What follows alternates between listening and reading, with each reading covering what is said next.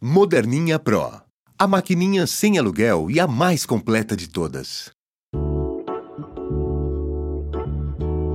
Horóscopo mensal de touro para o mês de novembro de 2016. Conte com uma boa dose de inventividade para estabilizar suas conquistas profissionais a partir da segunda semana. Você conta com sete dias especialíssimos para concentrar as atenções nas metas do presente. Vênus entra em Capricórnio no dia 12 e Vênus é o regente do seu signo, trazendo foco e perseverança em escolhas super importantes. Viagens, estudos, vida espiritual e natureza são temas em alta.